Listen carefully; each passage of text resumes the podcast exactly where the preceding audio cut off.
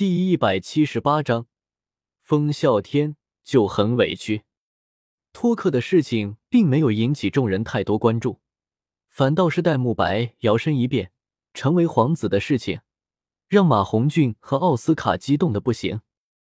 这可是一国皇子啊，怕是家里敲块赚下来，都够两人开开眼的了。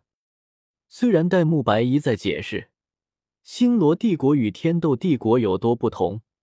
皇子之间的竞争有多残忍，自己的处境有多恶劣，可两人压根就不听。在他们看来，戴沐白强的跟个牲口一样，日后不是妥妥的星罗大帝？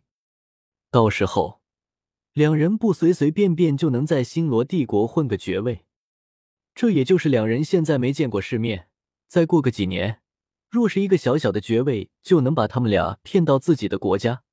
就不知道有多少王国要抢夺了，便是天斗和星罗两大帝国也不例外。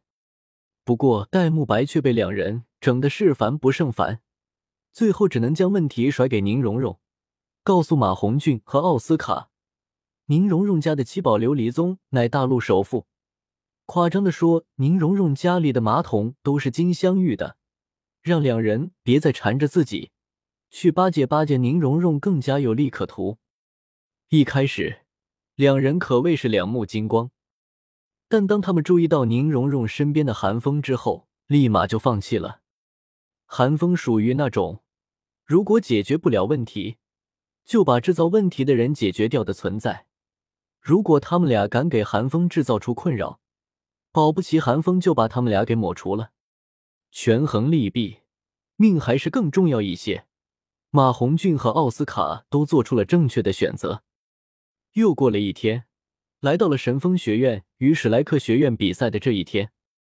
面对呼啸欢腾的观众们，韩风早已经见怪不怪，不紧不慢的递上了史莱克学院的出场次序。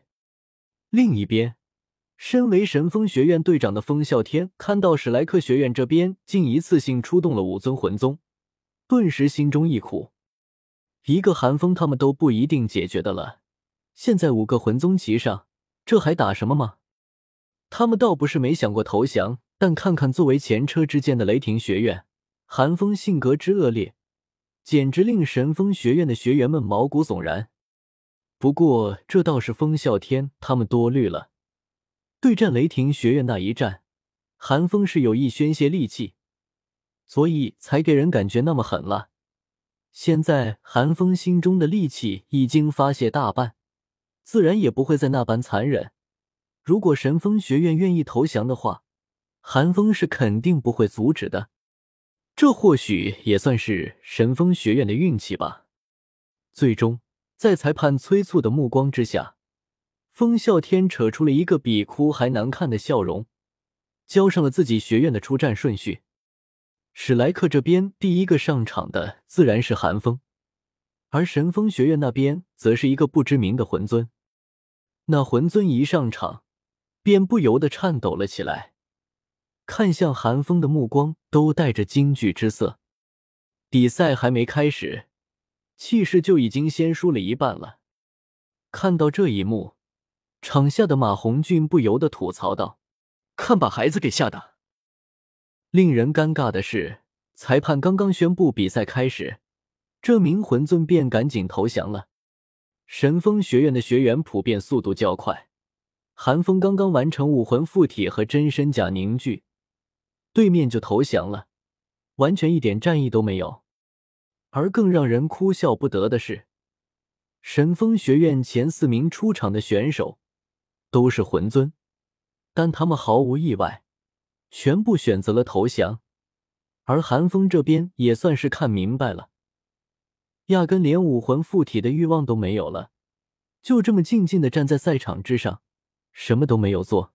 神风学院就已经只剩下最后三个人了。神风学院四名魂尊的选择虽然比较出人意料，但却没有人耻笑他们。看看前天的雷霆学院吧，真要说起来，雷霆学院就只有一个陆晨勉强达成了投降成就。其他人连投降的机会都没有，就已经被寒风斩于马下了。这么看起来，到目前为止，横向对比，神风学院的表现还要优于雷霆学院呢。直到神风学院的第五名选手上场，比赛的时间方才得以延长。没办法，因为第五名上场的人正是神风学院队长风啸天。如果连队长都投降了的话，那玩笑可就开大发了。看着眼前无动于衷的寒风，风啸天脸色一垮，心底委屈的不行。上次擅闯史莱克学院被寒风收拾过后，他真的已经知道错了。为什么这次排位赛又碰上了寒风啊？都说人生何处无相逢，为什么别人就是好兄弟、好妹子？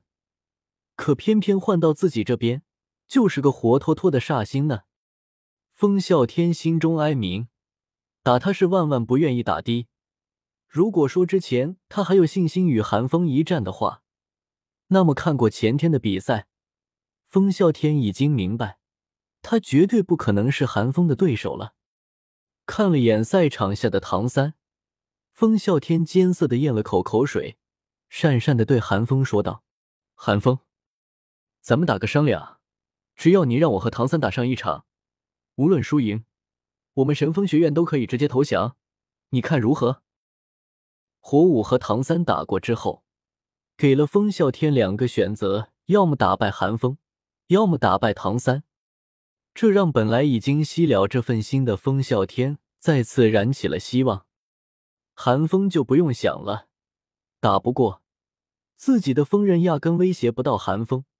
倒是唐三可以考虑考虑，毕竟唐三表现出来的战力大多体现在灵活多变之上，而不像寒风又肉又有输出，让人无从下手。但谁能想到，自己都已经第五位出场了，居然还是撞上了寒风。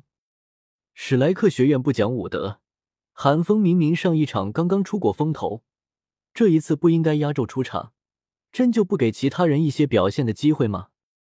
没奈何，为了自己的幸福，风啸天只能厚着脸皮的主动和寒风商量。至于神风学院其他人会不会同意，看到史莱克学院出战的阵容之后，神风学院从导师到学员就没人想着赢了，哪会有什么不愿意？早点结束得了。神风学院自认和雷霆学院那群直肠子不一样，他们可是有自知之明的。但寒风闻言，却是古怪的看了风啸天一眼，心中想到：这就是世界线的收束吗？明明火舞的仇恨都已经被自己拉走了，风啸天居然还要和唐三对决，这是寒风想不通的。但无论如何，寒风都是不会同意的。他之所以主动要求第一个出场，让唐三排第三，就是为了阻止风啸天与唐三的战斗。怎么可能因为风啸天的一句话而改编呢？不必了，比赛我们会自己赢的。想和唐三斗魂，就先赢了我和大老白吧。韩风摇了摇头，果断的拒绝了。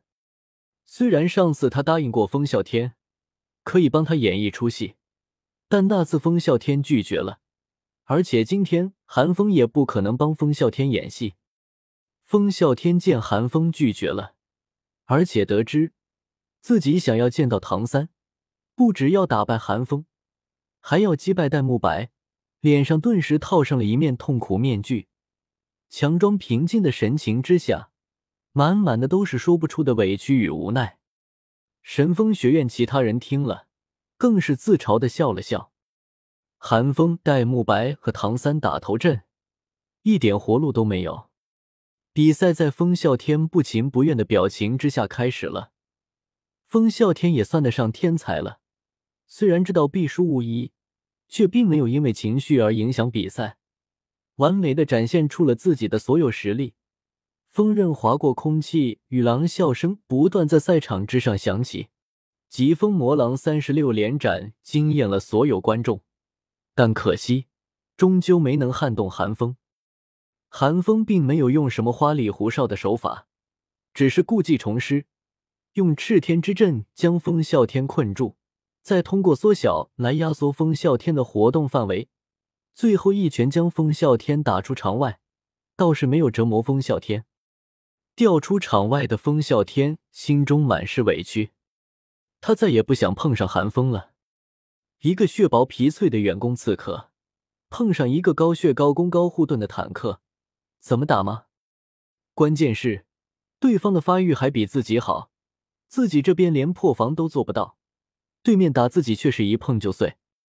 两次和寒风的斗魂，风啸天都快留下心理创伤了。